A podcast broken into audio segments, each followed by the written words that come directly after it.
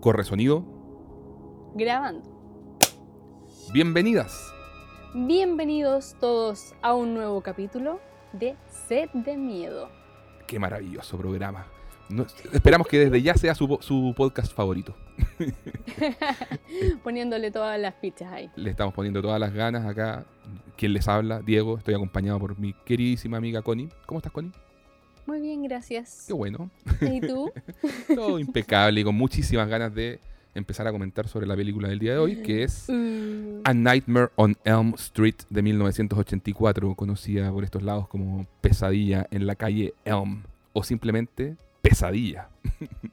me llamó la atención eso porque en todos lados uno siempre escuchó de pesadilla y si uno después revisa cómo se llamó en los distintos países eh, hispanohablantes, ¿Ya? tienen un, o sea, ninguna se llama solamente pesadilla, es como que pesadilla en la calle Elm, pesadilla on Elm Street, pesadilla no sé qué, o sea, como Pesadilla en el una barrio fino.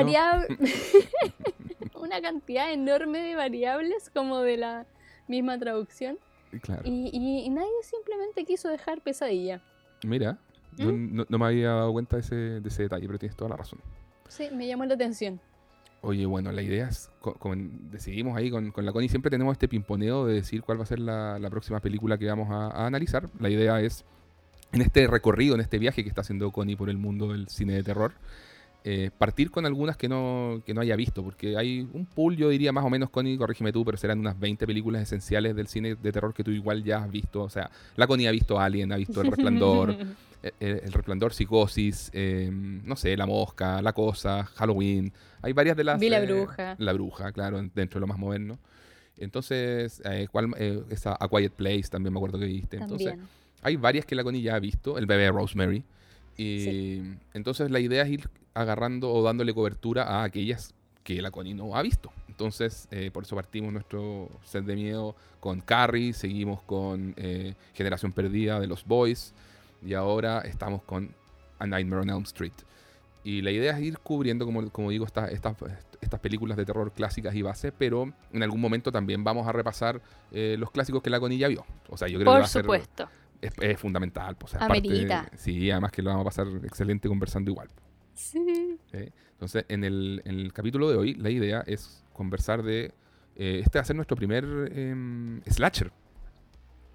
Sí, y yo, yo te diría que de, de las tres películas que ya llevamos, ¿Ya? esta es como la más de terror, terror. O sea, como, como propiamente tal. 100% de acuerdo. Las otras tenían como esta cosa de mixtura de géneros. Mm, Entre el eh, Generación Perdida tenía esta cosa de cine de aventura, de comedia, y Carrie tenía drama, tenía mucho, mucho tema de, de cine de- dramático y melodramático también, y qué sé yo. po. Así Claro. que mm, esta no, esta estoy, estoy de acuerdo contigo, esta, esta sí que se cae así, pero de lleno en el, en el género terror. sí. Y, y me encanta el, el tagline, así como la frase promocional que tenía la película, que era, si Nancy no se despierta gritando, no se despertará jamás. Ay, qué miedo. Esa parte no la supe. Esa era la que, esa era la que incluyeron en el póster promocional. wow. Claro, entonces, eh, bueno, contándoles un poco a todos que, mm, qué es lo que en, el fondo se trata todo esto del género del slasher. Me imagino que ya hay mucha gente que sabe, gente que no, gente que es muy fan y gente más, más casual con, con todo este tema, pero es básicamente las películas, el slasher se define por ser las películas eh, de, de asesinos en serie que van matando adolescentes uno tras otro y aunque no sean adolescentes, pero lo típico como partió el género es que eran adolescentes. Y ven- había una cosa súper eh, tradicionalmente, por lo menos en Estados Unidos, muy puritana al respecto. O sea, generalmente los adolescentes que morían eran eh, adolescentes pecadores. Eran adolescentes, exacto. No era coincidencia que murieran después de justamente tener sexo. Oh, era así como lo más Eran los pecaminoso. fornicadores. Los fornicadores, claro. Y la, y la heroína tenía que ser la chica casta y pura. Y, y- eso era como esencial en, en- en la mirada de la, de la época. Estamos hablando de entre los 70 y los 80. En los, en los 80 es donde ya vino como el destape de, de este subgénero. Super de exploitation, o sea, lo que, lo que hemos hablado otras veces. Esta cuestión era, era sexo y violencia, principalmente violencia y con algo de, de soft porn entre medio. así. eso era. Desnudo gratuito. uh, por montones. Sangre. Y sangre, exactamente. ¿Cómo, ¿Cómo, no iba a vender eso en entradas entre cierto público? Obvio que sí. Entonces, em, lo interesante de eh, Pesadilla en la calle Elm, que es como un, slasher desde el año 84, o sea, pero es uno de los primeros que le da como una pequeña vuelta de tuerca al, a lo que era más fundacional. O sea, y por fundacional entendamos, eh, en Estados Unidos decíamos, eh, hay, hay, una película que se llama Black Christmas, del director Bob Clark, que es del año 74, que también quiero, Connie, que por ahí la, la porque yo creo que ese fue como el primer slasher norteamericano y junto con La Masacre de Texas de Toby Hooper, que es del mismo año, y se popularizó el año 78 con Halloween de John Carpenter o La Noche de Halloween. Eh, y ahí fue donde finalmente como que el género explota y viene toda la fiebre del slasher que llenaría los videoclubs de los 80 con obviamente Viernes 13 y tantas más y una de ellas fue Pesadilla en la calle del, del 84. En paralelo, en Italia también había ya antecedentes de este, de este cine de asesinos seriales eh, matando eh, gente joven una a una, porque teníamos, por ejemplo, a Mario Bava, al director Mario Bava, que hizo películas como Seis mujeres para el asesino el año 64 o Bahía de Sangre el 71, entonces son realmente precursores del género, o Darío Argento con el pájaro de las plumas de cristal, el año 70, o Profundo Rosso, el 75. Lo que pasa es que el cine en Italia era conocido como el giallo, y ahí ya llegaremos a algún capítulo en que ahondaremos, con en ese subgénero, porque el guialo tiene también un componente como de cine de misterio. O sea, ahí no solamente está el componente del slasher, el, asesino que va matando gente uno a uno, sino que además está siempre la pregunta de quién es el asesino. Y, y claro, y obviamente toman, tiene, tiene otros colores también ese, ese subgénero. Entonces no es directamente idéntico a, como a, lo que se vivió en Estados Unidos, pero valía la pena también eh, mencionarlo porque es más o menos contemporáneo. ¿ya? Entonces, bueno, pero lo que tiene Pesadilla en la calle de, de, interesante es que el asesino, a diferencia de las otras películas, no te persigue en el mundo real, sino que te persigue en los sueños. y, y, particularmente en, tus... en las pesadillas. Eso es lo aterrador que tiene el no gran... No volverás a dormir. Jamás no volverás a, claro, ni, a dormir ni a despertar. Entonces, claro, acá lo que tenemos es que los elementos del, del propios del cine fantástico y del terror que antes, no sé, pues quizás estaban prácticamente ausentes en el slasher, acá son esenciales. O sea, todo lo que son las puestas en escenas de, las, de los sueños, de las pesadillas, es parte, es eje de, la película. Entonces, em, eso es muy interesante.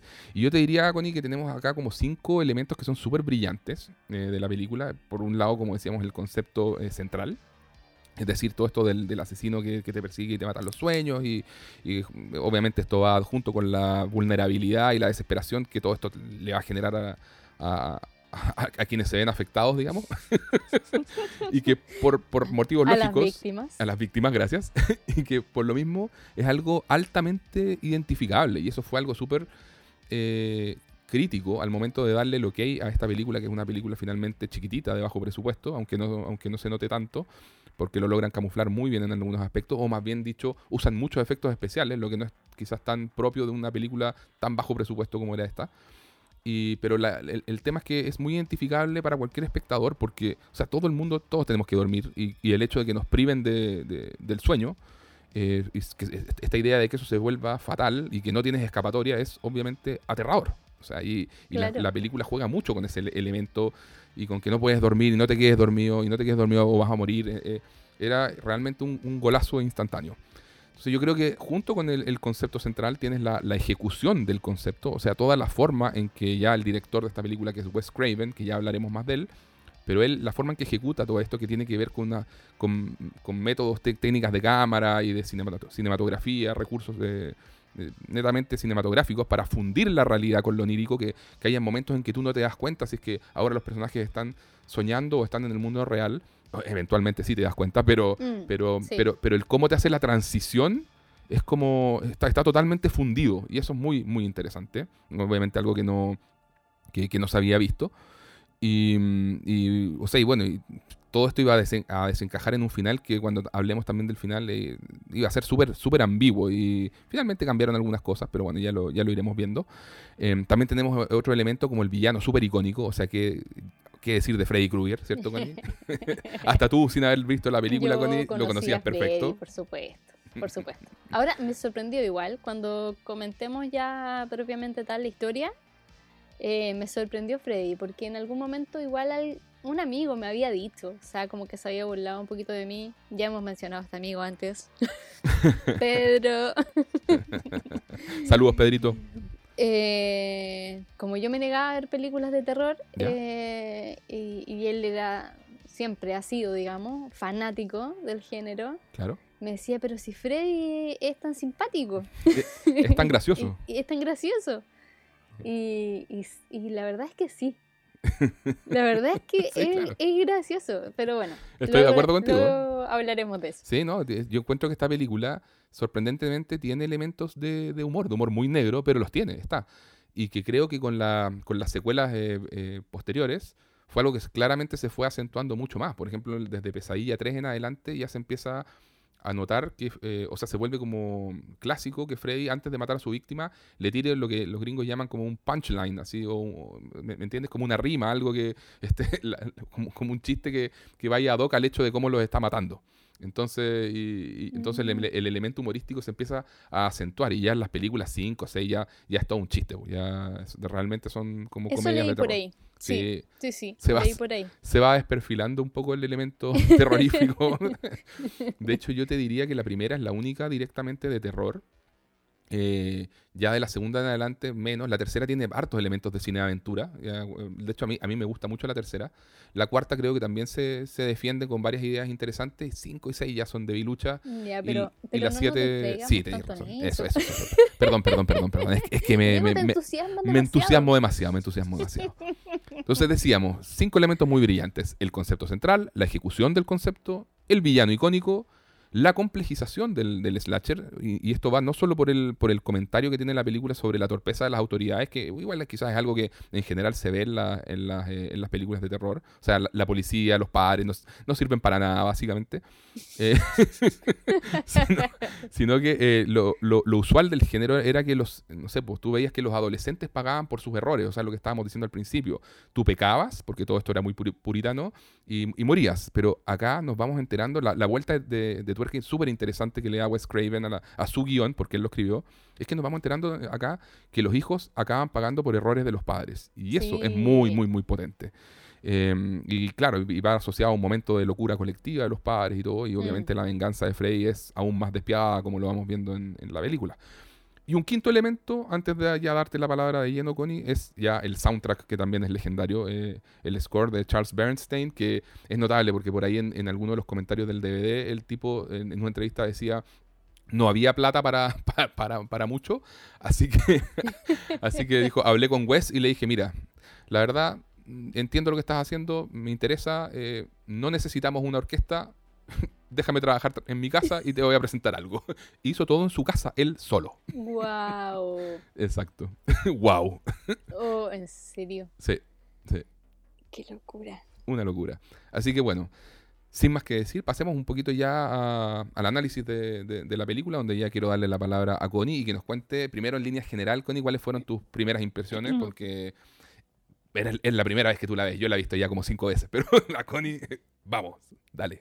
Oye, sí, es que mira, yo de hecho era de las películas que a las que yo le tenía ese como recelo, ¿Ya? ese respeto y recelo, como de, "Ah, no, porque voy a ver esto y después no voy a poder dormir, voy a tener pesadillas. Em, claro, y como, o sea, me puse a ver la película anoche. Uh, bien, bien. O sea, yo pensé que la iba a ver en el día. Lo ¿Era tu idea? ¿Era tu Lo idea inicial? Lo tenía considerado de esa manera, pero no lo logré por temas de tiempo. Muy bien. Así que nada que hacer, po. Lo que sí me preocupé como de ya dejar todo en orden y no tener que pasearme así como por la casa oscura, como tener que ir a apagar luces a- a- así como al otro lado, ¿no? Entonces, no, ¿Te, hiciste, ¿Te hiciste acompañar por la gata mancha? por supuesto, Ah, la gata mancha me protege siempre de todos los demonios. La, la pobre gata mancha terminó más estrujada, yo creo. No, ella Ah. dormía pero feliz Ah, junto a mí. Muy bien, muy bien. Y bueno, nada. Eh, me puse entonces a ver la película y ya con la escena inicial yo dije, oh, ay, ay, ay, ¿qué se me viene aquí? Pero espérate, la inicial cuando parte con los ah, Freddy La, haciéndose... pesa- la pesadilla de Tina. Ah, ya, perfecto, porque lo primero primero que tiene la película es eh, cuando te muestran como Ah, a Freddy haciéndose, fabricándose el guante. Cierto, cierto. Sí. Claro, Sí, es que sí, esta escena como de créditos claro. que en que, claro, te muestran esto. Sí, no, ahí yo ya estaba como entrando, o sea, ya me tenía, digamos, en tensión. Eso, in- intrigado, ¿no? sí, Porque sí, sí. no te muestran a Freddy de lleno, sino que ves a una persona fabricando la, el, el arma eh, de, los, de los crímenes. Claro, y lo hacen eh, de una forma muy, muy cuidada y como con un tema así colorístico mm, muy, muy acentuado. Está como toda esa parte, toda esa puesta en escena está muy, muy bien ejecutada. Y a mí me encanta porque me, me encanta cuando en las películas te, te muestran como la minucia asociada a, a algo, como a un oficio, a lo que sea.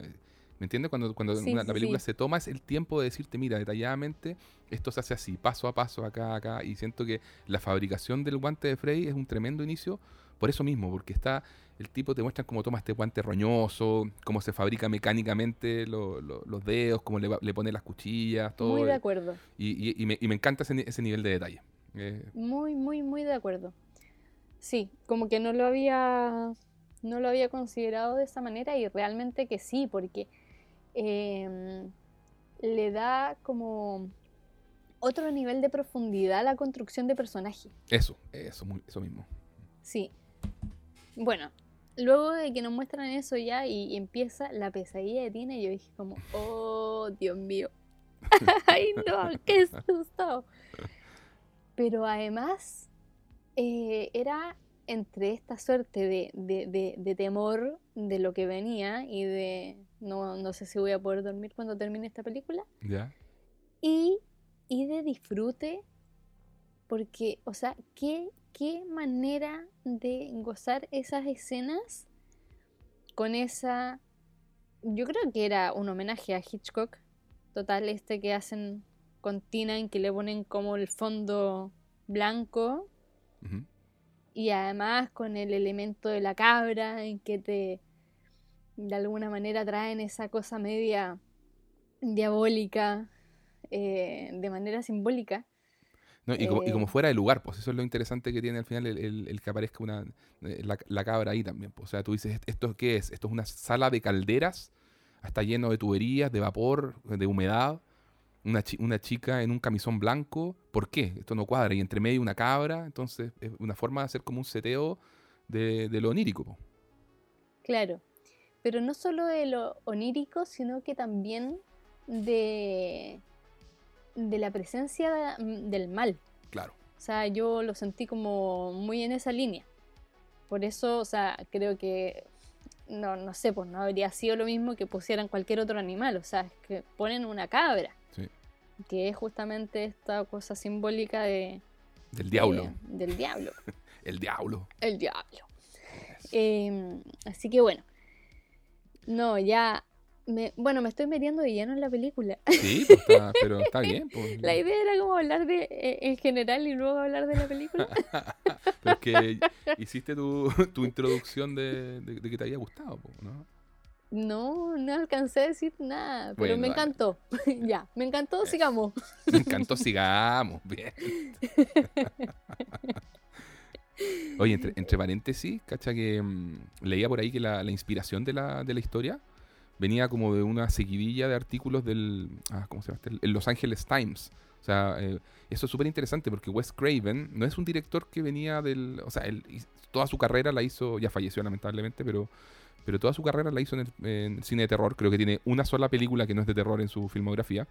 Pero antes de ser director de cine, él tenía como cero contacto con el, con el género, ¿cachai? O sea, no es, no es como un director que tú, que tú dices, ya, no sé, pues este gallo se hizo director de terror porque leyó todo el Edgar Allan Poe, Lovecraft y todo, y siempre le gustaron las películas de terror, así como decir, no sé, pues en Chile Jorge Holguín, ¿cachai? Eh, no, para nada, este, este es todo lo contrario. Era, él era así como un profesor. eh, ah, de partida venía de una familia así como súper puritana también, eh, así como de, no sé, eh, ba- bautista, no, no me acuerdo cómo se llama, la- la- qué tipo de protestantismo era la familia, pero muy estricta. Eh, ¿cachai? En que nunca vio nada de, de terror ni, ni su infancia ni nada, siempre, y- que viene a descubrir el cine ya como de adulto, ya de estudiante. Eh, siempre le gustó la literatura, escribía poesía, era como un joven sensible, ¿cachai? Y que cuando ya estaba haciendo clases en la universidad, eh, había una, una sala donde proyectaban películas y ahí empezó a descubrir el cine, vio películas de Bergman, Oh, ¿cachai? Vio películas de Bergman, de Fellini, y, y se- y le gustó, pues dijo, ¿sabéis qué quiero hacer esto? Y así como ultra aperrado, llegó, agarró sus cosas, se fue a Nueva York a aprender el oficio. Y ahí lo, lo acogió un gallo que se llama eh, Sean Cunning- Cunningham, que es el director de, coincidentemente, de Viernes 13-1. Y, y trabajó para él, pues, como asistente de dirección, como editor, ¿cachai? Buena. Y se hicieron amigos y toda la cuestión. Y, y Sean Cunningham lo, le- lo empezó a, a ayudar y le dijo, oye, ah, bueno, tú querías dirigir algo. Le dijo así como, eh, ¿te crees capaz de escribir una historia de terror? Y él quedó así como, eh, no sé, no sé nada de esto, de qué estamos hablando. Le dijo, le dijo así, es que sabéis que creo que me puedo conseguir unos pocos miles de dólares si es que para hacer una película de terror, porque pasaba mucho, como lo hemos hablado en los 70, sobre todo, eh, que era el, el terror era como, siempre fue como redituable, porque eh, costaba, lo podía hacer a- con poca plata y siempre hay un público que quiere ver esto, pues ya habían salas que pasaban estas Mm, películas como estos perfecto. rotativos de medianoche, entonces era una buena manera. Entonces dijo, mira, tengo una- un- unos productores dispuestos a poner así unos pocos miles de dólares y ahí hizo su primera película que era la, la casa, la última casa a la izquierda, el año 72 y que fue un, un fenómeno de culto y toda la cuestión. Es una película que no sé si veamos acá. Yo no, eh, me, me pasan cosas particulares con esa película porque es un tema muy muy del, muy delicado, tiene que ver con, con no sé, mira, se trata como unos, de unos gallos, unos pandilleros, por así decirlo, que, que eh, asaltan y, y violan a unas chicas en un bosque y Oh. después los padres de estas chicas cobran venganza y es una cuestión así como bien revenge muy pero dura, ¿me cachai? Pero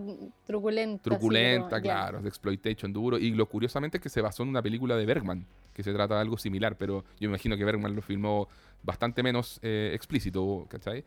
Em, pero bueno, esa fue su primera película, entonces después el tipo va, hace Las colinas tienen ojos en el 77, eh, hizo un par de películas más, ya, ya como que tenía un poco de nombre, porque se le dio, como te digo, en el camino, que lo habían metido en el terror, él jamás lo planeó así, pero hiciste- una y después te dicen, bueno, quería hacer otra. ¿cachai? Claro. y, y le dijeron, oye, este mismo eh, director de, de Viernes 13 de, de la primera le, le dijo, oye, ¿quieres hacer así como puta, otra película? Porque eh, hay, interés, ¿cachai? Y dijo, ya, dale, démosle. Y escribió en seis semanas el guion de Pesadilla, inspirado en artículos que, como te digo, o sea, cuando tienes un director como Wes Craven que no está no tiene como antecedentes literarios ni nada, ni cinematográficos en el género, te ponías a mirar la realidad, po. Entonces, eso es parte de la, de la gracia de él, un poco, y por eso también hace la, última casa a la izquierda, un poco mirando eh, crímenes y el, el horror del ser humano en el mundo real, po. Y, y él escribe, o sea, dice que leyó unos artículos en el Los Angeles Times eh, que fueron como una seguidilla y, y que le dieron la inspiración. Porque tú primero había leído sobre un tipo asiático que había muerto eh, en medio de la, de la noche teniendo una pesadilla y, y- y la historia de esa persona es que había sobrevivido a un campo de concentración y exterminio de, de estos del dictador Pol Pot en, en Camboya. ¿Cachai? Mm, Y después así como que ya, perfecto, ya leí esta cuestión, y qué raro, la persona que muere en su pesadilla. Y después cacha que no es un fenómeno aislado, porque como un año después se entera que otra persona había muerto también en sus pesadillas. Y resulta que después pasaron otros meses más y encontró también otro caso más. Entonces dice, chuta, ¿qué, qué está pasando? Y, ese último caso también era de un, de un sobreviviente de un campo de concentración, pero en Tailandia. Entonces estaba como esta asociación a que eventos muy traumáticos le, le podían generar tal eh, dejar la cabeza tan mal a ciertas personas que sus sueños se volvían mortales. po.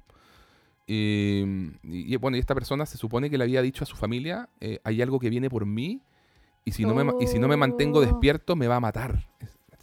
Entonces, eh, est- esta persona, eh, Wes Craven leyó en el artículo que no, había- no, no quería tomar nada de píldoras para dormir y, y- y mantenía una jarra de café negro así bajo la cama, que- algo que también usó en la película y que y yo considero que, lo- Sí, que, sí, sí. que es como uno de los momentos medios humorísticos también. porque, porque la mamá justo como que saca todos los tazones, saca una, una cafetera, se lo lleva, cierra y acto seguido Nancy se levanta de la cama y saca una cafetera así llena de café. sí. Entonces, bueno, pero en fin. Entonces, bueno, él saca, Wes Craven saca todas estas ideas de estos artículos del diario. em, y, y nada, pues, o sea, yo encuentro súper interesante que porque él, él mismo dijo, wow, eh, acá hay algo y tengo que hacer una película sobre esto. Y ahí se lanzó a hacer el guion y, y sa- y salió la, la película. Sí, pues bueno, yo igual también leí un poquito de eso. ¿Ya?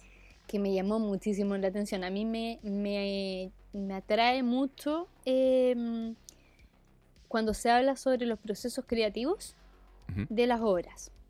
A mí me pasa lo mismo. Sean, sean películas, sean musicales, sean literarias. O sea, siempre me ha atraído, tengo como, como un cierto fetiche con el tema así como de la mm, creación Mm. y, y del proceso creativo. Y, y claro, pues leí aquí también justamente que una de las inspiraciones había sido este fenómeno y que de hecho em, habían hablado de que era, se, se le llamó síndrome de la muerte asiática Oh, y que, y que lo tomaron como esta especie de muerte súbita, pero que en realidad era una cuestión inexplicable claro, y que no, nunca lograron como determinar qué había sido. exacto. Lo que me pareció muy terrorífico. Muy terrorífico. sí. Muy terrorífico. Eh, Sí, bueno, pero no nos Volvamos a la Sí, no- No, nos está, dimos la media vuelta. pero está bien, pues está bien. sí. Tenemos que ir haciendo estos como in- eh, interludios ahí de, datos. Y bueno, pero claro, estábamos hablando entonces de esta pesadilla de Tina que encuentro que además em, eh, todo el cine que tiene contenido de esa escena eh, es hermoso. Es hermoso, o sea, la, la fotografía, con los planos con los que juega, los colores. em, eh, ya lo mencioné, pues, pero este homenaje a, Hitchcock que hay con, esta escena como de primer plano de ella. Mira, yo creo que no, lo había pensado como, un homenaje a Hitchcock, pero sí había, me había dado cuenta que ella tiene un look muy a lo Janet Lee, la que inicialmente es la protagonista de Psicosis hasta que ocurre el giro eh, mítico de esa película en que te cambian de protagonista. Eh, y que te la cambian porque muere. Y acá en esta película pasa lo mismo. O sea, Tina, tú partes, abres la película con ella, se parece, a, como te digo, a Janet Lee y piensas que puede quizás ser la heroína y no. Y también es la primera en, morir y wow, qué muerte. Mm, Uy, sí, bueno, ya, ya llegaremos pronto a eso. Porque, claro, tenemos esta pesadilla de Tina y ella cuando se despierta le cuenta a sus amigos y está muy asustada porque se da cuenta de que hay algo que la, la estaba persiguiendo y que la pone en riesgo eh, vital. Porque se despierta y ella tiene su camisón cortado con, con estas eh, eh, navajas que tiene Freddy en su, en su mano. Claro. Entonces em, le pide a los amigos que se queden a dormir en su casa. Y ahí terminan en una especie de pijamada donde incluso aparece el pololo de, de Tina, que era... Oye, yo, ese, ese fue el primer salto que pe- pegué en esta película. Porque está Nancy, que finalmente es nuestra protagonista, Tina, que es la que creemos que es nuestra protagonista y, y lamentablemente la matan de inmediato. Y, y está Glenn, que es ni más ni menos que Johnny Depp el mismísimo. en su, en su rol eh, debut. pues, si, Sí, po, si la película dice Introducing Johnny Depp. así mismo. Y fíjate que leía que Johnny Depp se consiguió el rol porque estaba como en la terna final y Wes Craven, y nunca había actuado obviamente, y Wes Craven era como que ya listo, chao, no, le- no lo iba a elegir. Iba, iba a tomar otro actor. Pero su hija y las amigas de su hija le dijeron, pero así como que la hija le dijo, pero papá, ¿qué estás haciendo? Así como, obviamente Johnny Depp si es demasiado guapo. He's a dreamboat, así como que le decían. Y él dijo, ah, mira, parece que ya, ok, esta película público adolescente, ya, ok, ya. Claro. Así que Vamos a elegir al niño lindo. vamos a elegir al niño lindo, sí, básicamente fue eso. Oh, qué gracioso. Claro, pues bueno, están ellos en esta suerte de pijamada para acompañar a Tina que lo está pasando pésimo con estas pesadillas. Y, además entre ellos empiezan a hablar y se nos... eh, ya nos dan como esta idea de que al parecer no solo Tina tuvo la pesadilla. Porque eh, como que en, en las conversaciones sale un poco así como de, ah, pero a ver, ¿y cómo era? Y que, que no, porque yo también tuve una pesadilla, pero no lo explicitan, no lo dicen como al tiro concretamente. Claro. Solo queda como esbozado de que al parecer pudieron los demás también haber tenido Una eh, pesadilla una pesadilla similar. colectiva. Claro. Mm. Y, y ahí aparece Rod, que es el novio de Tina, y que hace una entrada ¿Qué le hizo que a mí me hizo brincar. Sí, porque aparece así como de salto.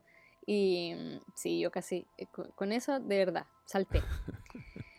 Pero bueno, llega Rod, que uno al comienzo dice como, oye, este tipo idiota, nuevamente como un personaje bien eh, como detestable. Sí, es el típico adolescente que como, tiene como pinta de ser el, el niño malo, así como Johnny Depp es el niño bueno, este es el Mm. niño malo y, y que claro, que solamente está ahí interesado en puro sexo, básicamente, así como Claro. y, y- y rebelde y qué sé yo, y como chistes malos y, Y pesado. y- pesados, claro. claro, como bien insoportable, eso. Como bien, no sé, súper irrespetuoso, como que no, Claro. nada, chao.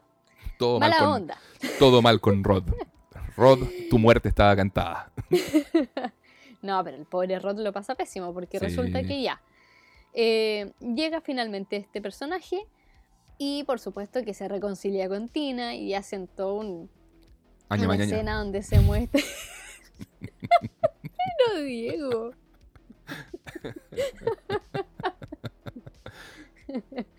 Nos muestran que ellos así, pero ya gozan todo y, y- y- y- y no lo hacen piola. Entonces escuchamos como sus gritos y sus gemidos ahí hay en, un en el chiste- resto de la habitación. Hay un chiste muy bueno O ahí, sea, po. ¿Cuál?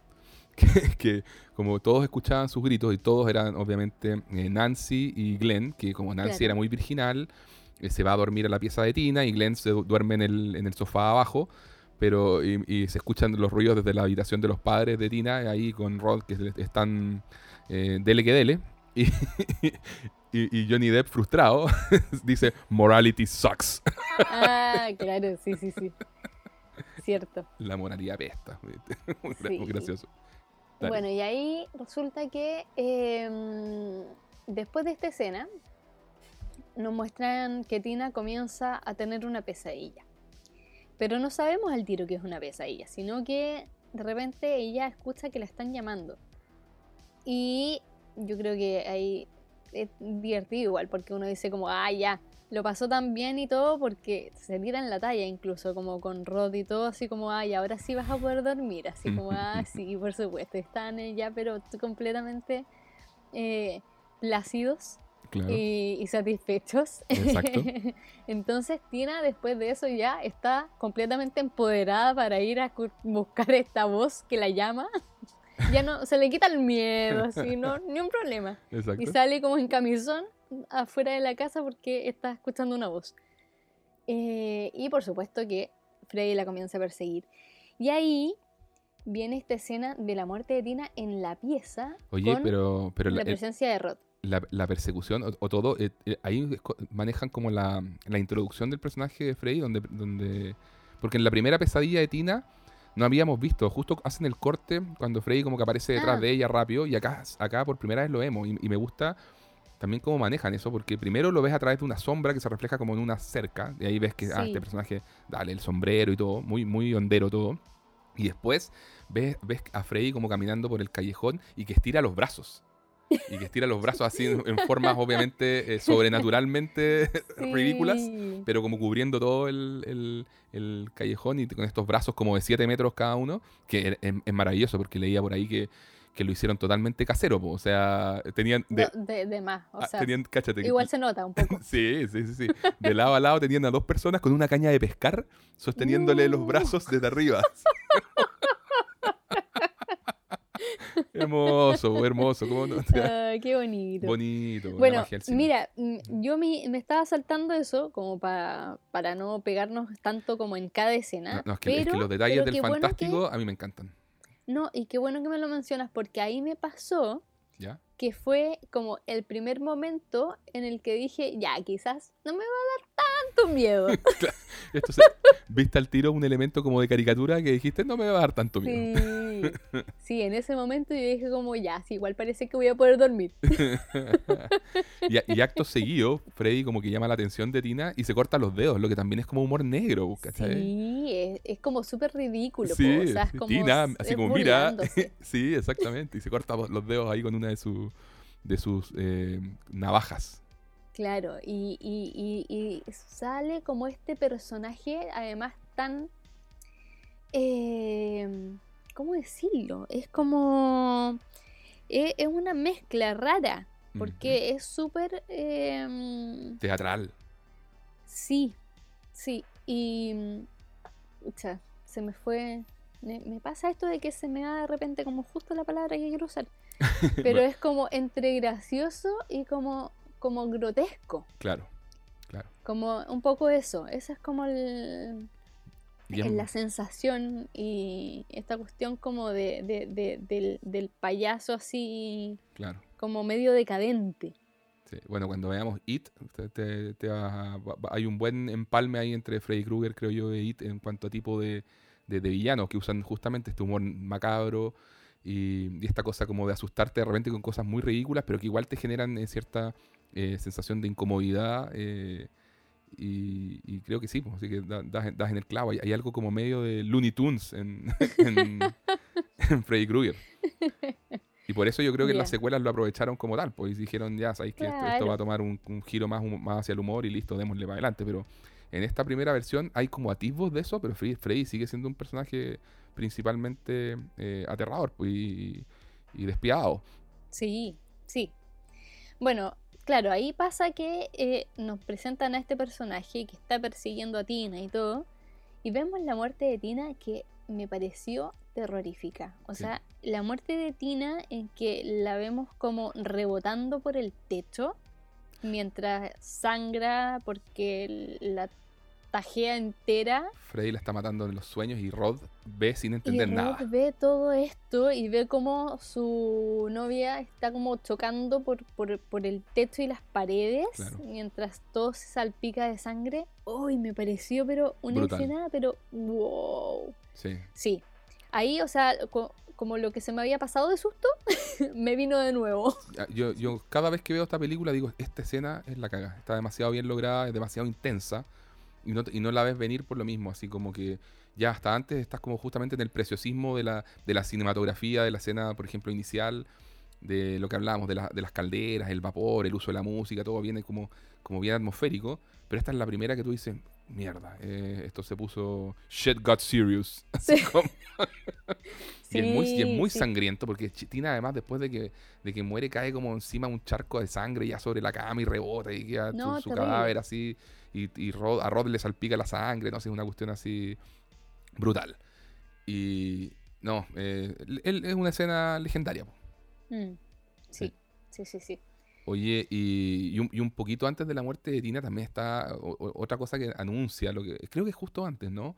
Lo de, lo de la pared, que también es maravilloso, cuando está Nancy durmiendo. Ah, sí. Sí, pero esos eran como de los detalles que yo estaba pasando no. más. tenemos una, una, una, diferencia importante, Constanza, de, en forma de abordar este, este podcast.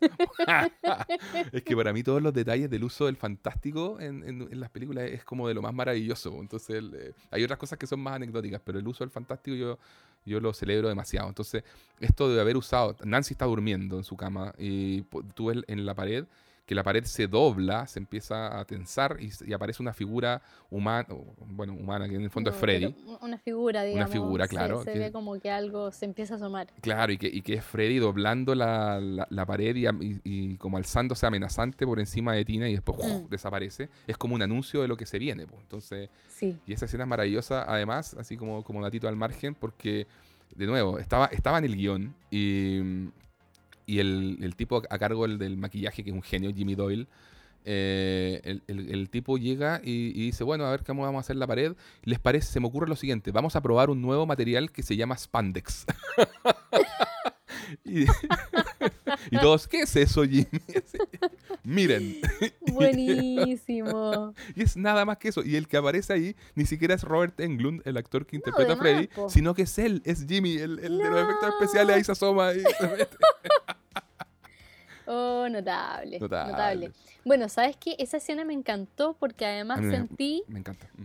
em, que era de esas típicas referencias que yo todavía no había alcanzado a tomar como tal, porque no había visto esta película.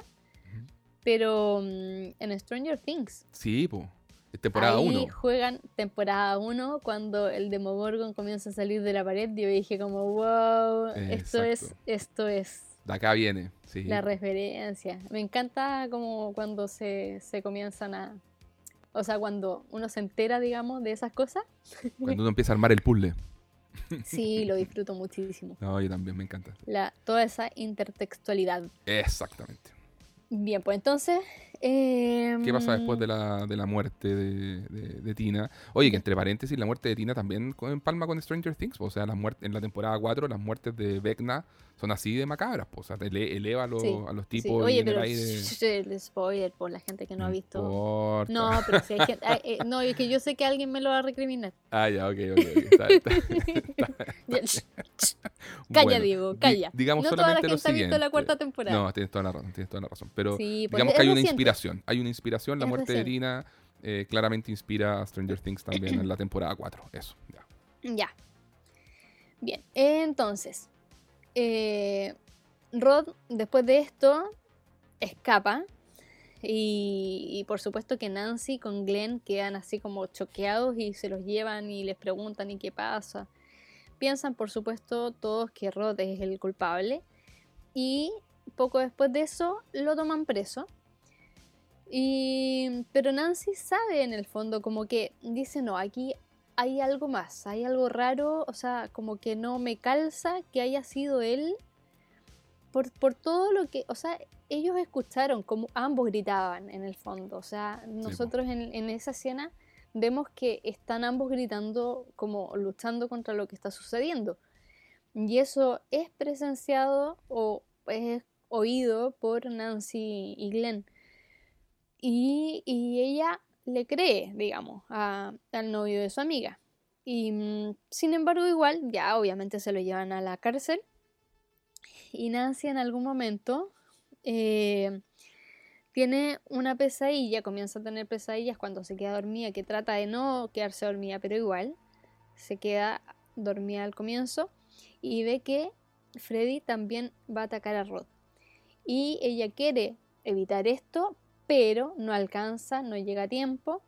Y Rod muere en la celda en la que está eh, bajo un supuesto suicidio, porque Freddy, por supuesto, de manera muy inteligente, muy, muy macabra ahí, agarra esta sábana y lo cuelga. Claro. Y, y por supuesto que todos dicen como, ah, bueno, se suicidó. Sí. Eh, todos menos Nancy. Y ahí ella está ya al borde del colapso, o sea, está pasándolo pésimo porque... eh, Además, en- estaba teniendo pesadillas, por ejemplo, la que tiene en el colegio. Sí, po, sí. Onda, va al colegio pensando como ya voy a estar en un lugar lleno de gente, como que me voy a distraer, voy a estar más piola. Se queda dormida en clase y tiene una pesadilla terrible. Claro. Y que también Eh, es, de esa- es de esos momentos que funden eh, realidad con sueño y tú no sabes si, si, si estaba en clase o no estaba en clase, pero bueno, después entiendes que es un sueño y, y ahí es donde ve a, a su amiga Tina eh, en una bolsa como de donde guardan los cadáveres sí. y está ensangrentada entera y Y ahí ella, por primera vez, como que descubre cómo escapar. que claro, es cuando se quema claro, porque para eh, salir de la pesadilla. Claro, porque, porque en, esta, en esta escena, en el fondo, la, eh, ella, Nancy va por el pasillo, que es que me encanta cómo está filmada, además toda esa escena eh, es de mis favoritas de la película también, porque Nancy sale de la sala, siguiendo como este al cadáver de Tina, y ve el cadáver en el piso y como que lo arrastra algo invisible Mm. por el pasillo, y después se topa con una alumna que le dice así como, no, no me acuerdo qué frase le tira, ¿Dónde está tu pase? eso, ¿dónde está tu pase? y, la- y la alumna después se, se gira y es está con el suéter de Freddy y con la garra de Freddy. Entonces, nuevamente, el Freddy Y usando como el, como el humor en, para, para, aterrar a su, a su víctima. Mm. Y, y, claro, y después viene el momento en que, en que Nancy llega nuevamente a la sala como de, la, de, de las calderas. Y después vamos a entender más adelante por qué las salas de calderas son tan importantes dentro de la historia. Pero ahí donde se le aparece Freddy, se corta, se hace un corte y le salen gusanos de la, de como del, no sé, de la, del estómago, una cosa así. Sí. Y, para zafar Nancy de todo esto, porque estaba totalmente acorralada por Freddy, eh, se quema el brazo con una de, las tuberías, de las cañerías. Y, claro, eh, y como tú dices, Connie, eh, ahí descubre que en el fondo con algo así bien tangible que le permitiera despertar, era la forma como de zafar de, Freddy. Claro, y ahí cuando, cuando ella se quema, vuelve a la realidad gritando además, porque por supuesto está, o sea, como luchando contra Freddy en ese momento, y, descubre que tiene el brazo quemado. Y eso nos muestra de alguna manera cómo em, se da esta cuestión de que en el sueño Freddy puede eh, atacar y bueno, que ya lo habíamos visto por supuesto con las muertes anteriores, pero, pero Nancy lo comienza a vivir también y, nos lo hacen cada vez más evidente, o sea, como, como este daño viene desde el, desde el sueño hasta la realidad. Claro. Y bueno, después de eso, ya Nancy, nuestra protagonista, está completamente en colapso. Eh, y la llevan a una clínica de sueño. Y ahí también se da nuevamente como un enfrentamiento con Freddy. Pero acá pasa algo bien particular porque ella está siendo monitoreada y todo. Y eso no impide que Freddy la pueda atacar. De hecho, le hace unos cortes en, el brazo terribles. Pero ella, cuando despierta, se trae el gorro de Freddy. Exacto.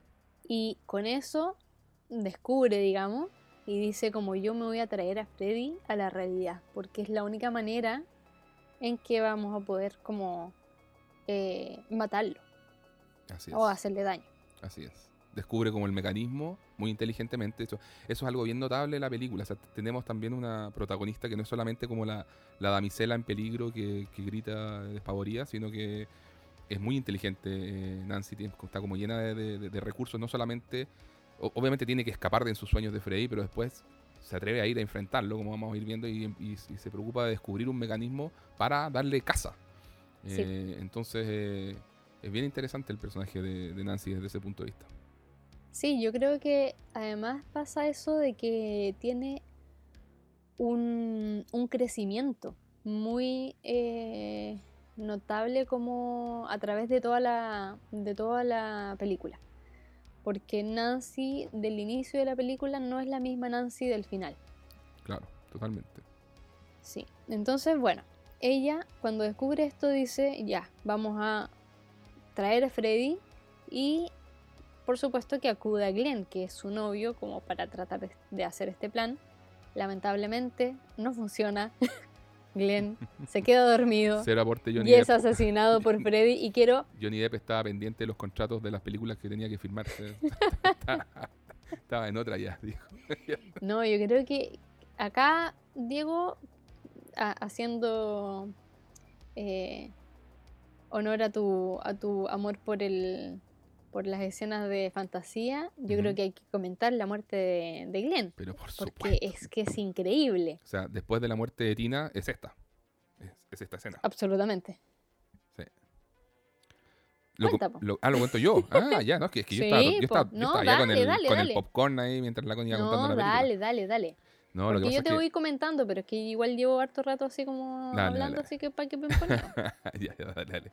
No, la muerte de, de, Glenn, después de que, claro, él se queda viendo televisión hasta tarde, escuchando música sobre su cama. Eh, se supone que, que, Nancy lo iba a llamar. Y, y, finalmente se queda dormido. Se queda dormido, la mamá llega como que le apaga la tele, todo, y qué sé yo. Y. y ah, y, y desconectan el teléfono además. Claro, como que los papás dicen, no, ya chao, no queremos que Nancy esté con nuestro hijo porque es mala influencia, está loca. Exactamente, la, tratan como de mala, influencia, así que desconectan el teléfono y Glenn, bueno, se queda dormido en su cama y resulta que aparece la mano de Freddy desde su cama, lo, como que lo abraza y lo tira hacia abajo y Glenn se hunde en su propia cama y se, se lleva todo, se lleva como el televisor, se lleva un montón de cosas. Es muy buena esa escena. Y acto seguido uno dice, bueno, en la cama se tragó a, a Glenn, pero pasan unos segundos y ¡fua! sale un chorro así, pero como un, una tubería Un de geyser, sangre, un un geyser. geyser. Eso, muy bien, Tony. Un geyser de sangre. O sea, de Glenn no quedó nada, solamente quedó hecho, un- no, es que ni siquiera es un puré, es solamente la sangre hacia arriba y que se esparce por todo el techo en una escena visualmente impactante también. Y, o sea, y de hecho, nuevamente la- el, el humor de la película, ¿eh? cuando llega como la policía y dice, dice, bueno, bajan como una camilla. Y dicen así como, no vas a necesitar eso, mejor trae un trapero. Sí.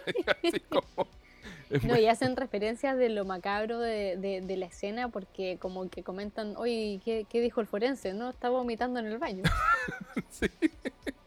Exactamente. Oh, No, Fue demasiado para él. fue demasiado para el forense, pues cáchate esa cuestión. No, increíble. Y, y fíjate que tanto la escena de, de la muerte de Glenn como la de Tina, que son como las dos más espectaculares, eh, las hicieron porque construyeron, de- dentro de la poca plata que tenían, habían construido, construido un, un set de estos que son como esta- estas habitaciones que las puedes girar. ¿Me entiendes? Ah, sí, sí. As- Así Sí, hicieron todo. también leí una- algo de eso. Claro, que era parece- los actores decían que te, te mareaba y era un desastre. Así la, la actriz de Tina, cuando en la escena de su muerte, como que tenía, se perdía, así como le tenía como un vértigo por esta cuestión de. Porque, claro, dej- dejas en el fondo, en el piso, como pegado, al- ade- adherido al piso todo, la cama, los veladores, todo, y empiezas a girar. Entonces, ese, ese piso, lo que era piso, después se transforma en pared, después se transforma en techo. Y, y uno como actor se mantiene en el, en el- en el suelo, pero obviamente está generando la idea de que estuvieras como actor en el techo y, lo- y todo lo demás Claro.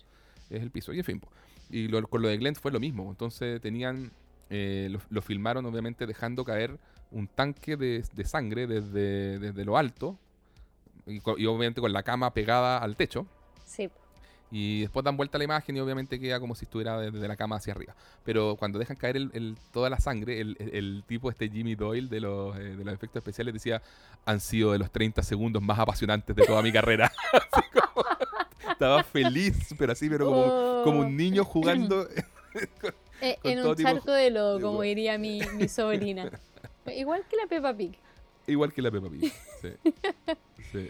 Oye, eh, leí por ahí que de hecho tuvieron que usar agua, ¿Ya? no la sangre que normalmente usaban, porque no daba el mismo efecto así como de, de geyser. Y probablemente Ah, debe haber sido más viscosa. po. Claro. Y acá necesitaban que fuera una cuestión así como Acuoso. Sí. así a, sí. No, a chorro. A chorro, a chorro. Claro, así que usaron sangre y le pusieron colorcito. Claro, no, tremenda escena, tremenda. Oye, ya, pues después entonces Después Nancy de esa va a buscar a muerte- Freddy. po. Claro, y Nancy, bueno, Nancy no, no mencionamos que Glenn y Nancy eran vecinos, vivían en la calle, Claro. o sea, como frente a frente, digamos. Entonces podían, cuando hablaban por teléfono, en aquella época, digamos que se hablaba por teléfono, eh, se podían ver de- desde sus habitaciones. Y ella de inmediato sabe que Freddy mató a Glenn y ve cómo llega la policía, cómo llegan las ambulancias, qué sé yo. Ah, espérate, espérate. Y sabe porque también eh, recibe una, una llamada, se supone que desde la casa de, de Glenn, pero habían desconectado el teléfono, pero Tina contesta, dice así como Sí. aló.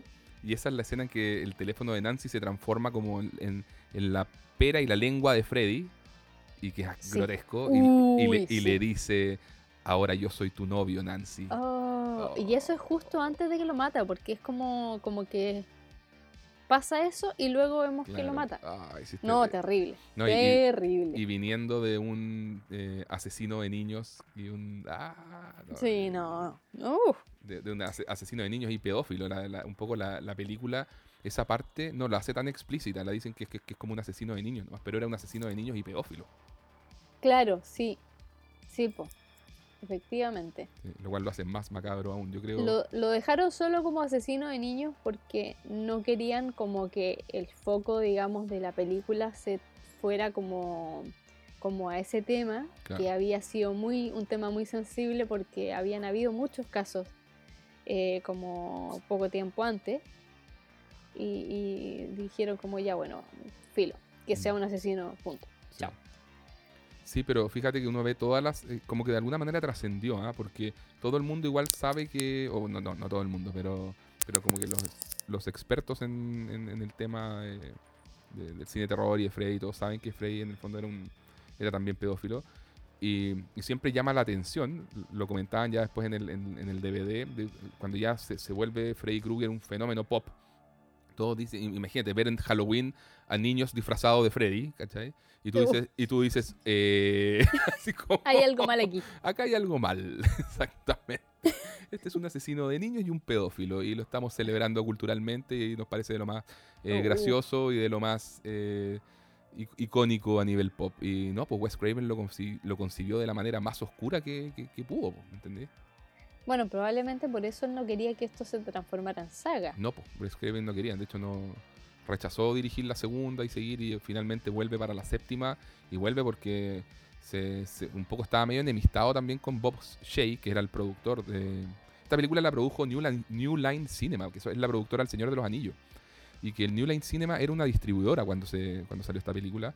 Y, y esta fue como, no sé si la segunda o tercera película que producen, habían hecho unas cosas para la, te- para la televisión. Entonces fue por lejos el primer hit que tuvieron, primer éxito. Y cuando todas las demás eh, productoras le habían cerrado la puerta en la cara a, Wes Craven, nadie confiaba en el proyecto, encontraban raro esto del, del slasher. Disney, que estaba muy interesado, pero le Ya. dijeron, ya, pero ¿puedes hacerla como para niños? Uh, no, fatal, fatal. ¿Te imaginas Freddy Krueger para niños? pero no. Oh, pero, No lo hicieron. Menos mal, menos mal. Y yo creo que Wes Craven, eh, no, no, le da un ataque. Wes Craven es un tremendo eh, personaje también, por ser muy contracultural y todo, entonces, no, jamás habría aceptado.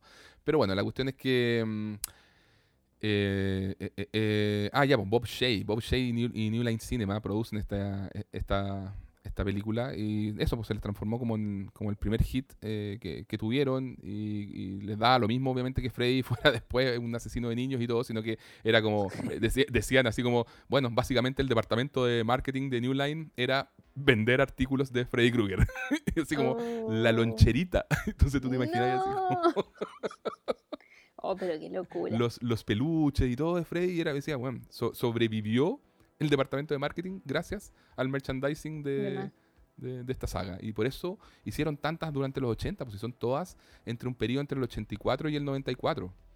Así, Mm. pero las estaban sacando así como aprovechando al máximo hasta que la gente ya estuviera totalmente desgastada y no quisiera ver más. Ahí- y ahí se pegan un salto hasta el 2003, creo, en que sale Freddy vs. Jason y después ya el remake 2010, pero, pero durante los 80 y principios de los 90 fue así, ya, ex- exprimir, exprimir a Freddy Krueger, mira que es lo único que nos da plata. Ay, ay, ay, así con Freddy. Sí, Bueno, continuamos entonces con, con la película. ya. Y vemos entonces que ya eh, Nancy eh, eh, sabe que Glenn murió. Ah, hay algo que no mencionamos. El papá de Nancy es policía. Claro, es como el sheriff. Y, y claro, es como jefe de policía. Y aparece, por supuesto, va al, al momento del asesinato de Glenn. La escena Ah. de Shining, que es claramente una inspiración ahí de, de la escena del ascensor de, de Shining. Sí, pues no, si lo dicen también en, Sí, el, sí, sí. en el documental. Sí. Em, y ahí ella le dice a su papá, como yo voy a enfrentar a Freddy, tú ven a buscarme a las dos y media, porque lo voy a traer a la realidad. Claro. Por supuesto que el papá la mira con cara de hoy, mi hija pobrecita, No, se mi- volvió loca. Mi hija ya está peinando la muñeca, eh, pero, Claro. pero acá tengo un asesinato y a mi hija peinando la muñeca. Bueno, tengo que hacerme Así cargo del asesinato, después veo cómo internamos a mi hija. Básicamente Claro, eso. Sí, un poco, un poco así. Y le dice como a uno de los policías así subordinados, así como, oye, vigila la casa, si pasa cualquier cosa fuera, de, no sé, de lo común, eh, interviene. Pero, pero chao, o sea, es como que pescando cero. Y, y sin tampoco tener ninguna intención como de volver a las dos y media, como le dijo su hija, porque ella le dice, le da un horario, así como que en media hora más, a las dos y media, ven a buscarme porque va a estar, voy a estar aquí con Freddy. Claro. No, chao, cero. Ni siquiera como por, por, si, por si acaso, no.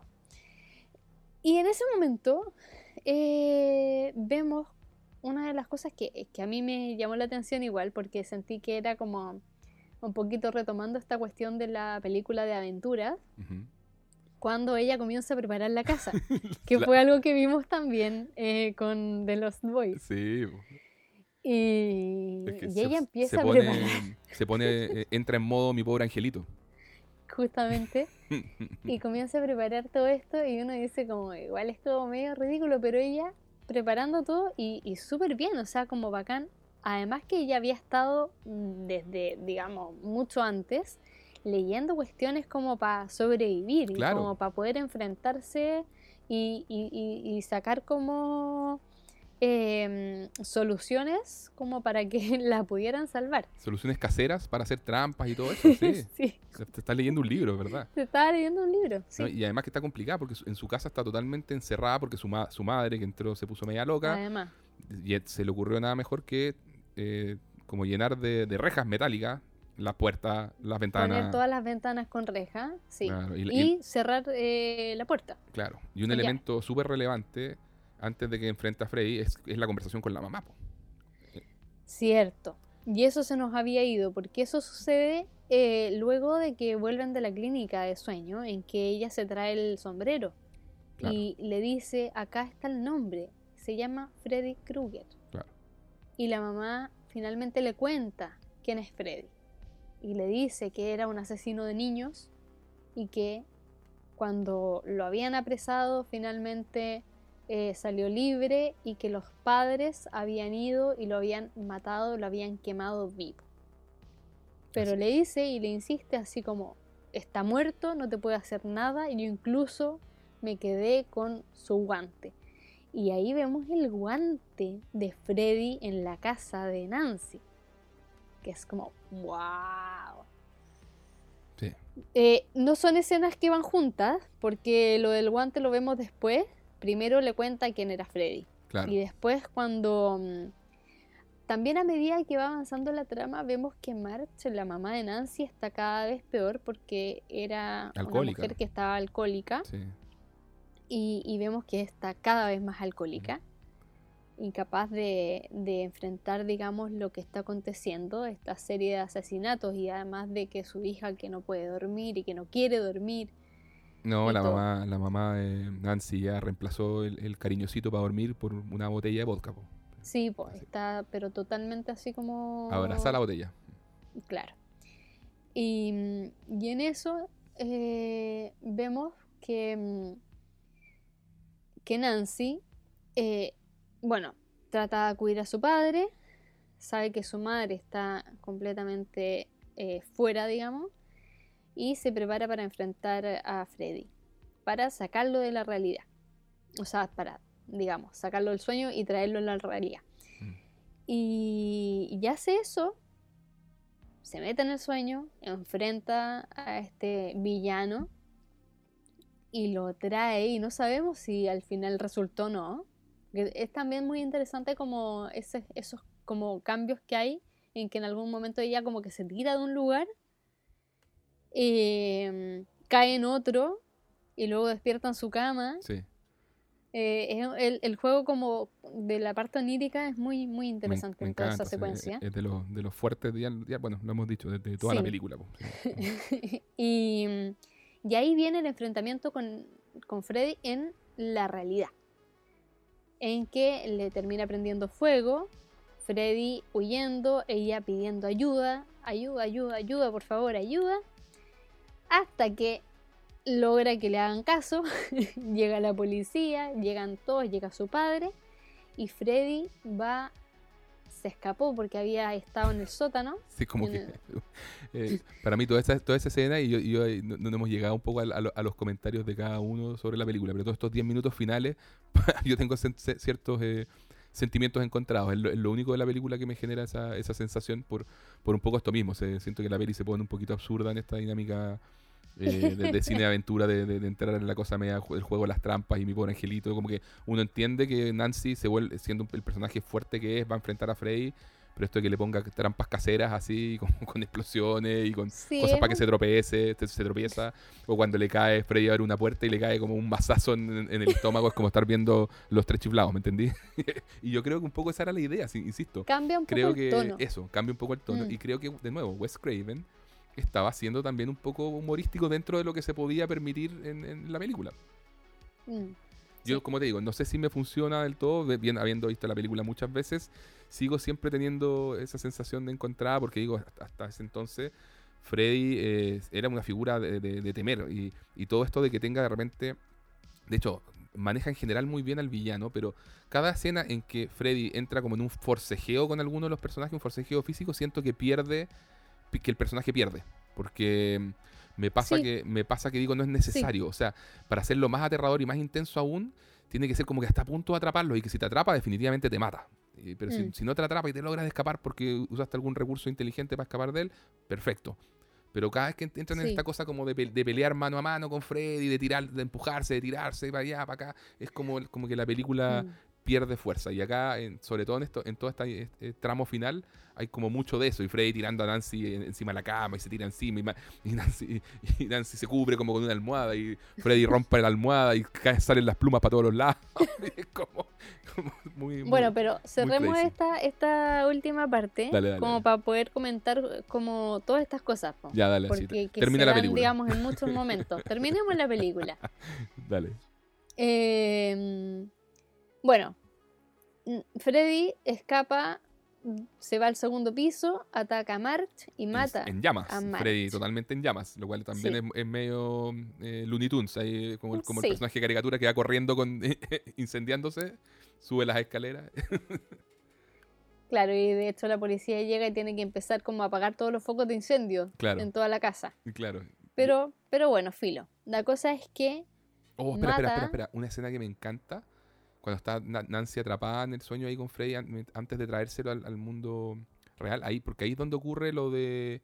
Cuando ella se está escapando, lo de. Ah, que trata de subir las escaleras y se, se empieza a hundir en las escaleras. Ah, sí. Oh, qué buena esa escena, me encanta también. Y, y creo que también Stranger Things lo tomaba algo en, en- en alguna escena, ¿cierto? De, de eso. Probablemente a través de los. De los. eh, de estos como tentáculos. Tengo la idea, no sé. No, no- no lo Mm, recuerdo sé. exactamente. No, pero- no, no, no me viene por lo menos alguna referencia como tan clara de... Ah, Es que, de eso. es que hay como una escena en que justamente todo lo que les pasa es en, una escalera y quedan como ahí medio atrapados en, en- Ah, ¿me entiendes? Entonces como un, mm, un po- ya, me, me cachai, como que, mm, to- como que sí. toca un poco ahí con esta idea sé. de que de, de que subir las escaleras se, se te vuelva como una pesadilla también. ya puede ser. Bueno, pero acá esa escalera que era como de bizcocho de... claro, está hecha de torta de, Sí. de- de tres leches. No, no, creo que hicieron eh, como una mezcla de, de panqueques, o sea, como de waffles. Maravilloso. Sí, sí, sí. Bueno, Y después se lo comieron. ya. no Porque- sé, porque no no sé, había- todo pisado, Connie, no sé. Connie, no había más plata. Ya, está bien, se lo comieron. bueno. Eso. ya. Eh, bueno, ahí en esta escena entonces vemos que Freddy mata a la a March, a la mamá de Nancy, y la mata frente a Nancy y a, y a su padre. Sí, pues brutal. Y, y- y El encontramos que padre sin entender nada. más, Nada. Que como, "Ah, ¿qué, qué, qué está pasando? ¿Qué está pasando? Exacto, y está como el cadáver de March todo quemado po, encima de la cama. Sí. Esa- sí, esa y- escena es y, buena, ¿eh? desaparece además. Pues esa escena Porque también se desde... mete por, por la cama y después la cama queda lisa Claro. y como aquí no ha pasado nada. No, y me, y me encanta porque la cama también está como con unos colores como, como que está, como que fuera un portal como a otra dimensión. Está como, a- sí, como azul. azulado, exactamente, y se va hundiendo sí. ahí entre humo y ay, se hunde este, este cadáver quemado y es, y es muy buena esa escena, sí, sí. Claro, y ahí pasa algo bien particular, que es como que el papá se va y Nancy le dice, no, me voy a quedar aquí un rato. Esa parte no, no, No. no sé, no, como que siento que no la... No la, No la pulieron, no la pulieron en el guion. Bueno, ¿cómo seguimos? No sé, di, di algo. Y ella se queda ahí y enfrenta a Freddy. Y le dice, tú estás solo en los sueños, realmente no tienes poder Claro. y Conozco tu secreto. no, y no tengo miedo, ya no tengo miedo. Claro. Como quiero despertar y que me devuelvas a todos mis amigos y, Y a mi a mamá. mi madre y nadie murió, no mataste a nadie porque no eres nadie. Claro. Y ¿qué viene después? Escena final. O sea, claro, Nancy se voltea y Freddy le dice no, y ahí como que en un, Ah, en un efecto súper ochentoso, Freddy como que desaparece. Justamente. Y, te dan a entender efectivamente lo que, lo que decís tú. O sea, se supone que Nancy, al, enfrentar a sus muebles o al darle la espalda, le, como que le, le, quita el poder. Y esto empalma con una escena eh, en que antes eh, Glenn le había explicado a Nancy como de uno de un mito de los, de, los balineses, dice, que, que, consistían en ganar como eh, dream skills, habilidades de los sueños. Y decía que los balineses tenían un método para para transformar los sueños y, sobre todo las pesadillas en algo positivo y creativo, desde donde se supone que incluso sacaban su arte y todo eso. Entonces él decía, si por ejemplo tienes un sueño en que vas cayendo, tienes que imaginar que, vas a caer en un mundo de ensueño, todo, tal como te gustaría que fuera. Entonces, eh, como que de ahí Nancy eh, saca la idea de, bueno, acá... Eh, ah, porque le pregunta también algo así, bueno, ¿y qué pasaba si, si es que los balineses creaban un monstruo? Le dice así como, bueno, si creaban un monstruo, eh, tienes que darle la espalda y, quitarle la energía y, ignorándolo y, con eso va a desaparecer. Eso se lo decía Glenn, tal cual. Y eso es lo que Nancy, se acuerda de esto, lo aplica, le funciona, o le funciona entre comillas, y nos vamos a la escena ya final, final de cierre de la película. Que tiene también una, una cinematografía de ensueño. nos vamos al final de la película en que vemos que Nancy sale de su, de su casa y está junto a su madre en un día muy soleado, que comentan que está muy soleado, qué bonito día, hermoso. Qué rara la neblina que hay, pero, pero un, hermoso día. Hermoso día. Y pasan los amigos, pasa Glenn con, los amigos a, a buscarla en un auto. Nancy se sube y de repente el auto, que era un descapotable, comienza a cerrarse y la capota del auto tiene los colores del chaleco de Freddy. Uh, y el auto como que los encierra porque comienza a cerrar las ventanas y todo y es como, no, ¿qué está pasando? ¿Qué está pasando? No. Ah". Mamá. Y mamá, mamá. Y vemos que la madre es atacada por Freddy que saca su mano desde adentro de la casa. Y se lleva a un perfecto muñeco inflable de la madre por una ventanilla ridículamente, absurdamente pequeña. Y fin de la película. Y, no mencionamos algo súper importante, o sea, las, niñitas saltando la cuerda, ah, cantando, la, cantando la canción de Freddy. Que, que, le inventó esa rima Wes Craven. Uno, dos, Freddy viene por ti. Tres, cuatro, cierra las puertas. 5, 6, 5, 6, agarra tu crucifijo. 7, 8, no me acuerdo qué más. Y 9, 10, no volverás a dormir. Never sleep again. Oh, eh, es muy tétrica esa cancioncita. Y, con eso cierra, están las niñitas de nuevo, que ya nos habían mostrado a las niñitas saltando la cuerda. Niñitas de blanco, perfectas y todo. Y, cantando que te da un poco la sensación, además, de que fueron eh, niñas asesinadas por Freddy. Claro, entre eso y en, el, y en, el hecho de que, sí, sí, totalmente eso, porque se supone que el mito de Freddy propiamente tal no tendría por qué haber estado si era como un secreto de, los padres. Pues, no, nadie, ninguno de los niños sabía, de, los adolescentes sabía de la existencia de este personaje. Mm. ¿Cierto? Que los padres lo, habían quemado a este Fred Krueger y todo, habían tomado la, la venganza por, por sus manos ante la incapacidad de la justicia. Claro. oye, Diego. Cuéntame. ¿Cuánto llevamos? 72 minutos. Uh, ya, vamos, vamos cerrando cositas de la peli.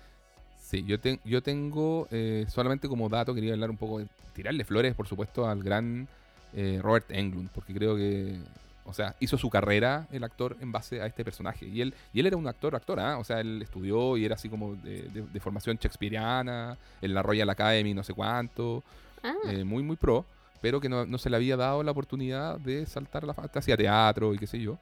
Y le encantó este papel cuando lo, audicionó y lo hizo muy bien. Decía que se la jugó con todo, que usó así para, la audición, así como que decía un truco que se sabe en algunos actores, que es como sacar del cenicero, eh, como eso, cenizas y ponérsela como en, los ojos como ojeras para generar como una, un impacto en los ojos, ¿cachai? Y, como que lo pasó muy bien preparando al, personaje básicamente. Así que, y creo que lo, se luce porque él también decía que se inspiró básicamente en dos cosas. Decía en el Nosferatu de Klaus Kinski, que era la película, se había hecho un, esa Nosferatu eh, se hizo como el año 79, creo. Así que decía sobre todo en la forma en que el, que el tipo caminaba y como, como, como, como, que se movía como con el cuello hacia adelante. Y si tú te fijas en la película, Freddy hace harto, tiene harto juego como teatral y con el cuello. Entonces él decía, Sí, eso era el, el Nosferatu de Klaus Kinski. Y la actitud, y quizás esa actitud como esa cosa como media, eh, media, media rebelde, me- media, media- todo, todo me da lo mismo, de, de James Cagney, así como desafiante y todo. eh. y James Cagney era un actor que actuó en, en muchas películas de gángster en los años 30. ¿ya? Entonces, esa parte decía que el- de- de- combinó esas dos cosas, lo aterrador de, de Klaus Kinski con la actitud de James Cagney. Y ahí armó a Freddy como personaje. Y por su lado, Wes Craven decía, esto, y, me, y me encantaban estos detalles, decía que Freddy era el nombre del niño que le hacía bullying y que le pegaba cuando estaba en el colegio. Oye, sí lo leí. Fred Krueger. Oh, no, lo encontré. Oye, la venganza, pero Sí, la venganza se sirve en un plato, en un plato frío. sí, tal cual. Imagínate a tu bully, ahí lo- lo convertí en un asesino para, para el recuerdo, para, para los tiempos. No, tremendo. Y decía que el sombrero de Freddy era igual al de un borracho que una vez lo asustó cuando, en la calle cuando era niño. Y que el suéter y los colores, esto era súper interesante, porque como te decía Wes Craven, un tipo como bien leído y todo, decía que había eh, leído un artículo en Scientific America, una revista, y que decía que el verde y el rojo ju- juntos son dos colores que los que más le, como le, le- le incomoda o le, le cuesta poner a- al ojo humano juntos. Le, genera como una incomodidad. Eso era. Mm. Y la idea de la, de la gorra, de, perdón, de la garra, dice que él tenía un gato y lo veía usar sus garras, así que le pareció interesante. No te creo que por los gatos, qué gracioso. Sí, Me hace mucho sentido. Sí, exactamente. Y decía que, bueno, en último término, o sea, decía, ya como el backstory de Freddy, decía, para él pe- pensó que podía ser lo peor de este asesino de los sueños. y Dijo, para mí el peor crimen que se me podía ocurrir era abusar y matar eh, niños. Y bueno, por eso mismo Mm. Freddy era un ser repugnante. Claro.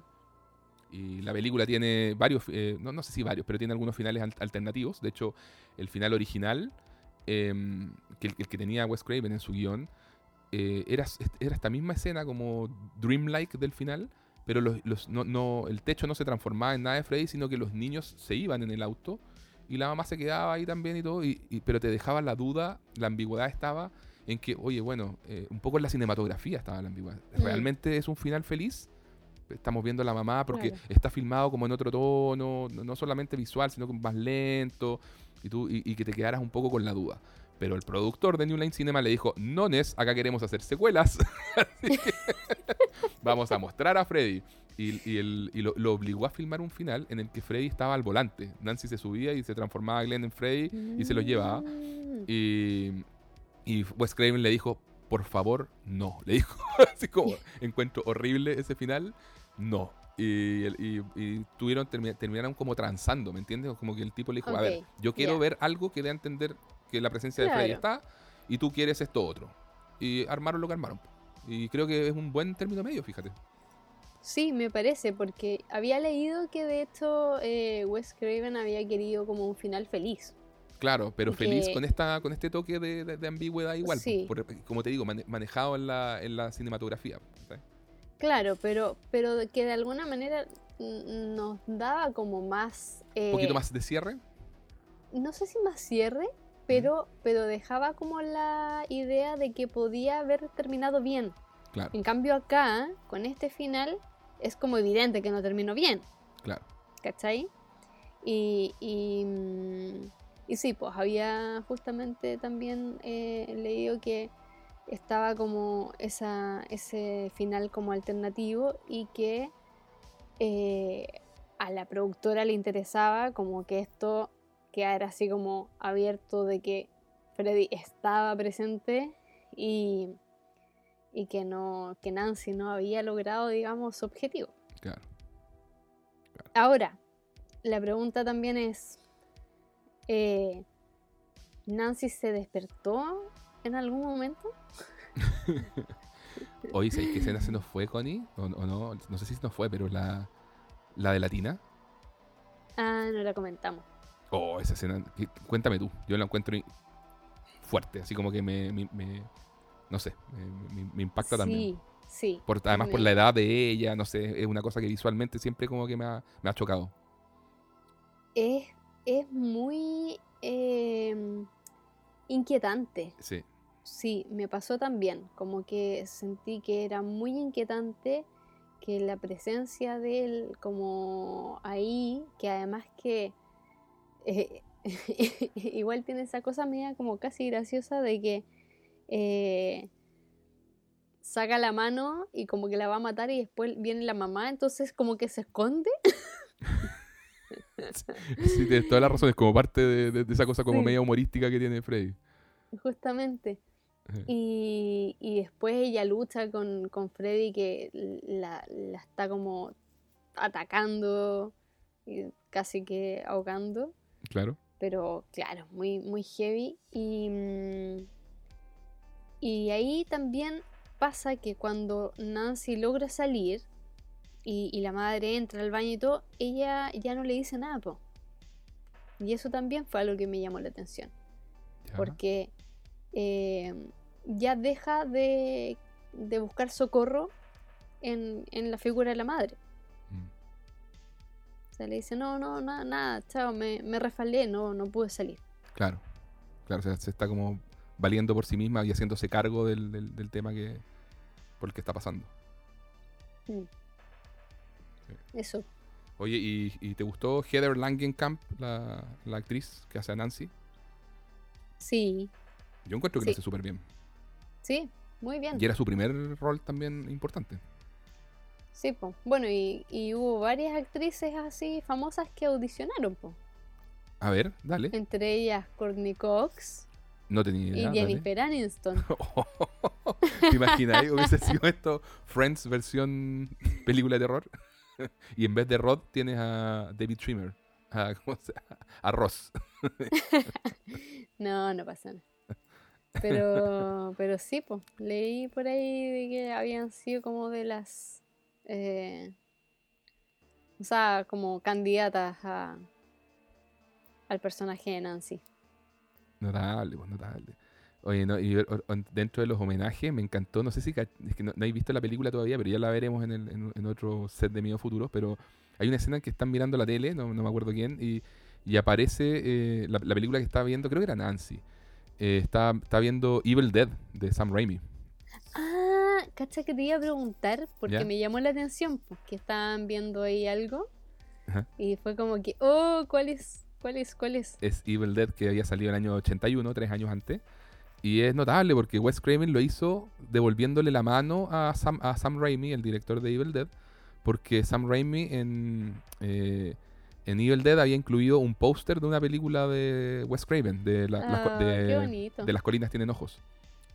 Así que se, se, sí, pues ahí entre, directores de, género y bajo presupuesto se están devolviendo la mano, haciéndose publicidad. Así que no, me, encanta. Y me, me, llamó la atención también que los, créditos en general los encontré súper humildes. Así como que de verdad poquita gente trabajó en la película. Soy como que no duran nada. Son como 30 segundos y, pasan todas las personas que trabajaron. Eh, eh, es notable, ¿cachai?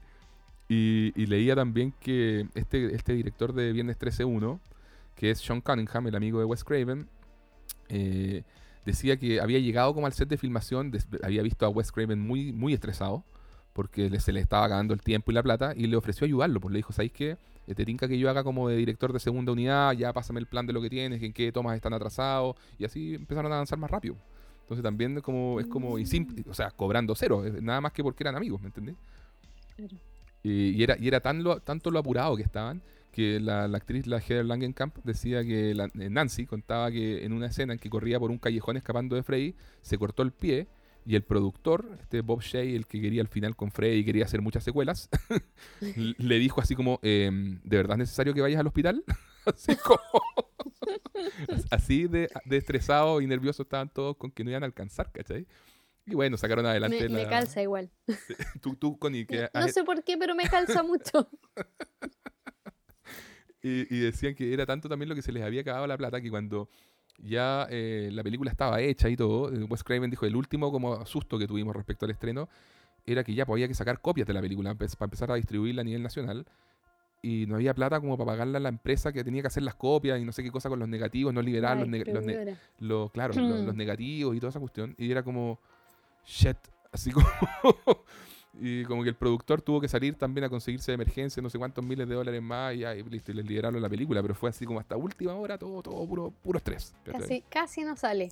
Claro, casi que podía mm. quedar ahí guardada hasta... Anda a tú. Así que no... Este, Buenísima, pues a mí yo, yo, yo, yo esta, esta película de verdad que la, la, la adoro cada vez que la veo. eh, me sorprendo porque sí encuentro que sigue, tiene cosas en que sigue siendo eh, intensa. Como creo que tengo esos 10 minutos finales donde tengo, como te digo, algunos reparos. eh, esta idea de que Freddy forcejee tanto es como lo que menos me gusta del- del- en cuanto al manejo del, del asesino. Pero todo lo demás, sobre todo lo que es ima- imaginería de la película, es, brillante y sigue funcionando y es, y es- y es- y es Sí. tremendo.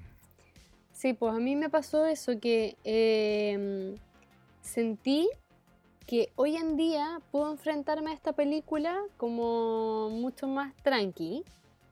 Creo que igual ya me he como, no sé, pues como eh, expuesto, digamos, a, cosas más terroríficas. Estás un poco más curtida. E- Estoy un poco más cortía. Eh, sin embargo, yo creo que eh, es una película que estoy segura que si yo hubiese visto en esa época en que yo me negaba a ver películas porque no me no quería tener como esa im- imagen en la mente, qué sé yo, Me habría uf, me habría dado mucho miedo. O sea, viéndola a los 10, 8 o 10 años, yo creo No, que- ni siquiera viéndola a los 20.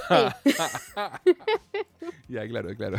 Sí, Porque te estoy, pero si te estoy hablando de, de cuando veía esas películas y me, y, y- y me negaba, digamos, y decía como, no, yo esas no, prefiero no porque no me gustan. O sea, era a los 20 años. Claro. Y yo creo que sí me habría dado mucho miedo. No, tremendo. Bueno, por eso fue la película que traumó a tanta gente. O, traumó me refiero para bien, o sea, mucho, aunque suene raro, pero, pero en el fondo era, era porque mucha gente fue como también por esas películas que los iniciaron en el terror, que les dio esa, esa, esa cosa particular ahí en la, en- en la guata de, de- de, oye, pero está, está entretenido esto, porque es una película además muy entretenida. Y, y eso, pues entonces era como, eh, el otro día veía un youtuber que decía, no, esta película yo la vi a los 8 años y era como, y la vi un montón de veces, decía, porque a mi hermana le encantaba, entonces decía, me daba mucho miedo, pero no sé por qué me obligaba, eh, yo mismo, decía, a acompañar a mi hermana cada vez que la quería ver, porque la, la, la arrendaban, parece, en el videoclub así como toda la semana. Y, y era como que eh, de- decían, no sé para qué me, me- me obligaba a mí mismo a pasar por esto una y otra vez y, y me daba miedo después decía ir al sótano de la casa. Decía como que le agarró un miedo a ir a cualquier tipo de sótano. Oh, bueno, mira, ahí yo creo que viene otra referencia, porque en mi pobre angelito, él le da miedo, un miedo terrible la caldera de la casa. Oh, cierto, cierto, cierto. Y, y, bueno, quizás no, quizás no es una referencia, pero, pero podría ser. Sí. Oye, ya, pues, yo creo que estamos. Sí, yo creo que vamos cerrando y mm, me encantó haber desbloqueado dentro de las casillas así como de, eh, ¿cómo se llama esto? De, de- de vistas. Eso. Haber visto ya por fin eh, pesadilla y seguir avanzando en este camino del terror. Puedes tomar tu lista, Connie, y ponerle un check en rojo gigante ya a esta, a esta Sí, película. y le voy a hacer gotitas de sangre. Eso mismo. Bueno, hemos llegado al final de nuestro capítulo de set de miedo de hoy, así que los vamos a invitar a que nos escriban por redes sociales. Nos encuentran en Twitter con el arroba el concilio media, en Instagram también con arroba el concilio media. Y nada, les agradecemos si también nos pueden clasificar con 5 estrellas en Spotify para ayudarnos a tener mayor visibilidad. Y bueno, por supuesto todo para hacer crecer a esta comunidad de fanáticos del cine. Así es. Por ahora les mandamos un abrazo grande, les deseamos un excelente fin de semana y desde acá junto a Connie y nuestro humeante caldero mágico en donde hacemos nuestras pociones y hechizos de celuloide, les decimos Junten miedo y, compártanlo con con nosotros. Chao gente. Hasta la próxima. Media pesadilla, la media pesadilla, la media pesadilla, la que anoche en mi medio, que vi la novia mía,